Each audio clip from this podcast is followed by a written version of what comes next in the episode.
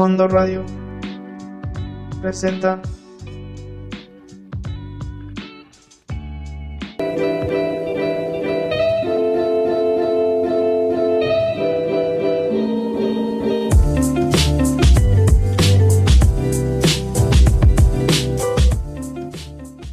Bienvenidos a este su programa legal favorito de la radio.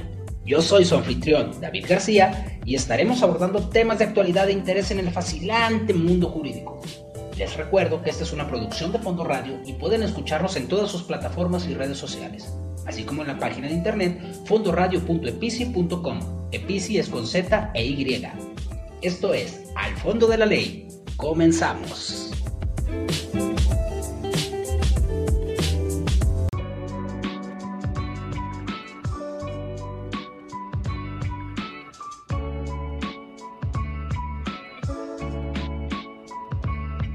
Fondo Radio presenta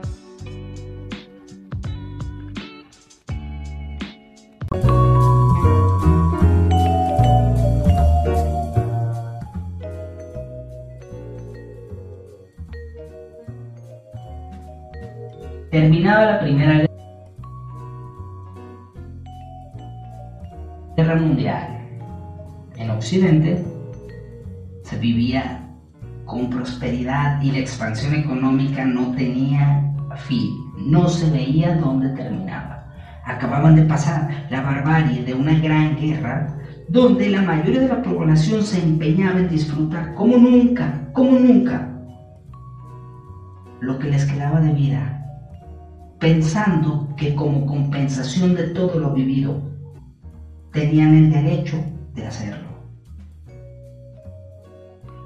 Si bien es cierto, en Estados Unidos no hubo eh, guerra, pero las noticias volaban y sabían que a pesar de que las trincheras estaban muy lejos de, de, sus, de sus casas, pues gran parte de todo lo obtenido dentro de esa guerra era eh, de material bélico. En Estados Unidos también había humo, pero era un humo distinto. Era un humo que se acompañaba de sonido de grandes orquestas, donde el jazz se hacía a través de bandas sonoras súper eh, eh, equipadas y un club donde se reunían como si fuera su casa y era el centro de la vida social de los norteamericanos. Fue toda una generación que estuvo marcada por una profunda transformación, primero industrial y luego por la política exterior que tuvo Estados Unidos donde gran parte de sus ciudadanos se dedicaron a disfrutar en casa de sus bebidas favoritas. Pero no todo puede estar tan bien. Siempre hay alguien que no encuadra en el encuadre. Nace también la famosa ley seca. Y es por eso que ya es legal, en el fondo de la ley, hablaremos un poquito de lo que sucedió un 16 de enero de 1920 en Estados Unidos. Es uno de los más grandes desaciertos legales de, la historia. Entra en vigor la ley seca impulsada por los republicanos. Habría que entender primero, era un momento en el que predominaba, predominaba el prohibicionismo y el antievolucionismo porque se buscaba que se cumpliera mediante la ley, ojo, directrices morales o formas de pensar. Vamos, desde fines del siglo XIX existían colectivos y asociaciones como los Anti-Salon o los Women's Christian Temperance que abogaban por la prohibición de la venta de alcohol. Las legislaciones estatales habían prohibido actividades en días de descanso, habían eliminado la mayoría de las formas de juego, habían restringido información y prohibido la venta de anticonceptivos. Durante el primer año de vigencia de la ley, el consumo de alcohol aumentó de forma alarmante, debido, a lo mejor, el ambiente reinante a comienzos de aquellos felices años 20, el momento de esplendor de los cabarets, los music halls, el arte, la la fiesta, Era una sociedad permisiva que tenía más tiempo de ocio, deseaba apurarlo al máximo, es decir, era una, una sociedad opulente, tenía tiempo para esparcimiento y quería esparcimiento.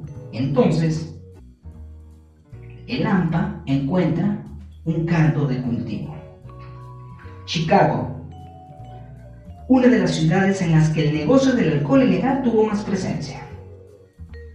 Estar posicionada donde está posicionada geográficamente hacía posible cruzar un pequeño mar navegable, es decir, el lago de Michigan, que se utilizaban con lanchas cargadas de alcohol. Pero traer el alcohol de afuera, generalmente de las Indias Occidentales y Bahamas, era uno solo de los métodos. El segundo sistema era más inmoral aún, ya que suponía elaborar el alcohol en forma casera, es decir, el varón de la cerveza. En aquellos años 20 aparece uno de los personajes más mediáticos de la historia reciente, Alfred Capone. En siete años cambió el mundo del crimen y la corrupción, algo muy similar a nuestro Chapo Guzmán, que no significa que sean unos héroes, pero sí son unos genios, y eso es algo que hay que reconocerlo. Los genios pueden ser buenos o pueden ser malos. Y este, es, Al Capone introdujo formas de gestión propias de grandes empresas comerciales. Cambió la estructura de la delincuencia, lo puso como un gran negocio y administró el negocio de la corrupción de manera impecable. Fue una figuratura que llevó el orden y la disciplina al mundo del crimen y lo demostró a partir de 1924. Cuando Chicago se convirtió en el centro de las cruentas luchas entre bandas que pugnaban por un hueco en el contrabando de alcohol, todas, todas cayeron ante el poderoso Scarface. Tras el triste, célebre suceso de la matanza de San Valentín, cuando pistoleros vestidos de paisano y otros disfrazados de policía ametrallaron a siete miembros de una banda rival, Al Capone consiguió al fin el control absoluto de la mafia norteamericana. Llega Herbert Hoover en 1929 y Al Capone pues, se convirtió en el enemigo público número uno después de haber sobrevivido a cuatro jefes de policías, dos administraciones municipales, tres fiscales federales y un ejército de agentes federales. Para acabar con él, se nombró un equipo de agentes federales al mando de Elliot Ness. ¿Se acuerdan? Sin embargo, fue gracias a un grupo de inspectores de Hacienda que analizaron con lupa la contabilidad de sus negocios legales y la pusieron a disposición del juez. En resumen, Al Capone fue a la cárcel por culpa de sus malos equipos legales y contables. Aquel mismo Chicago fue también el escenario en el que músicos como King Oliver, Louis Armstrong, Sidney Bechet o Jelly Roll grabaron sus primeros discos. Ahí, ahí, en Chicago, estuvieron coincidiendo en los mejores bares, en los mejores clubes, haciendo la mejor música. La primera grabación de jazz que se tiene documentada es de 1917, de la original Dixieland Jazz Band.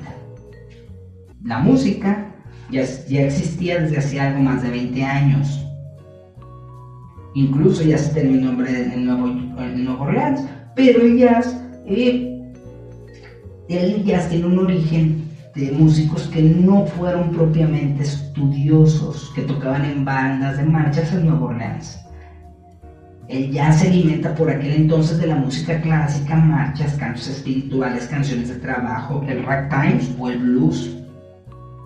Y el recurso de improvisación habitualmente se explica al pensar en esos músicos que, al no saber leer partituras, no tocaban las melodías siempre igual y de manera continua, sino que le agregaban variaciones que contribuían además a hacer actuaciones muy interesantes que nunca se acababan. Nueva York y Chicago tenían los mayores músicos de jazz. los mayores eh, eran migrados de sitios donde el jazz era como la prostitución o el alcohol, o sea, era para todos. Más tarde eh, aparecerían otros que serían que se sumarían a los, a los primeros grandes, pero apareciendo eh, eh, en los años que solistas y orquestas se, disputaban el trono de los géneros, es decir, por un lado había aparecido Hot Seven, Hot Five, pero también estaban los Armstrong, King Oliver, Jelly Roll Morton, bandas y solistas que no, no sabían quién era eh, cuál. Obviamente el jazz y la prohibición iban de la mano. Al final de la prohibición, casi 14 años de prohibición, sin alcohol. Imagínense lo que serían 14 años de prohibición sin alcohol. No estamos haciendo apología, pero mm, es un buen punto a considerar. hizo que el mundo del crimen encontrar un trabajo que le permitiera enriquecerse y establecer contactos políticos y policías sin escrúpulos, corrupción, robo, secuestro, extorsión, todos los delitos, todos los delitos de una, de una mafia. Eh, con la abolición de la ley seca, la mafia sí tiene que sufrir un, reajuste y se, se orienta al tráfico de drogas. Pero y sí marcaría un, no un retroceso, pero sí un freno a la visión de la delincuencia. Es decir, más de 90 años y todavía tenemos sobre eh, que, el, 17 de enero de 1920 citaremos lo que dijo el senador Bolse, promotor de la ley. Esta noche un minuto después de las 12, nacerá una nueva nación. El demonio de la bebida hace testamento.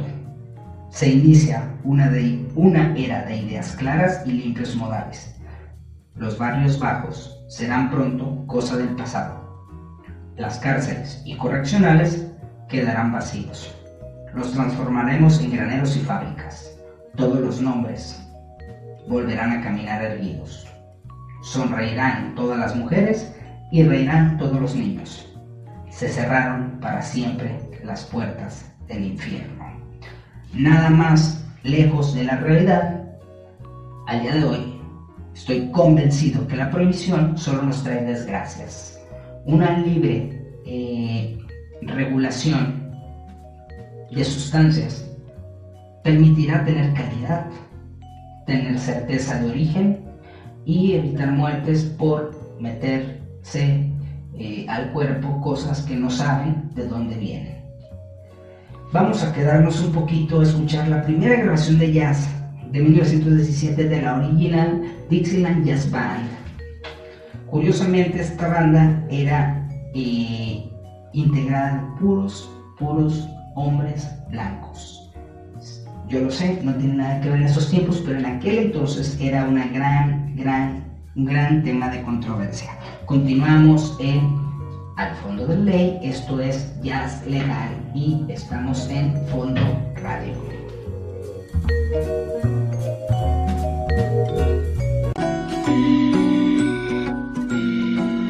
Fondo Radio presentó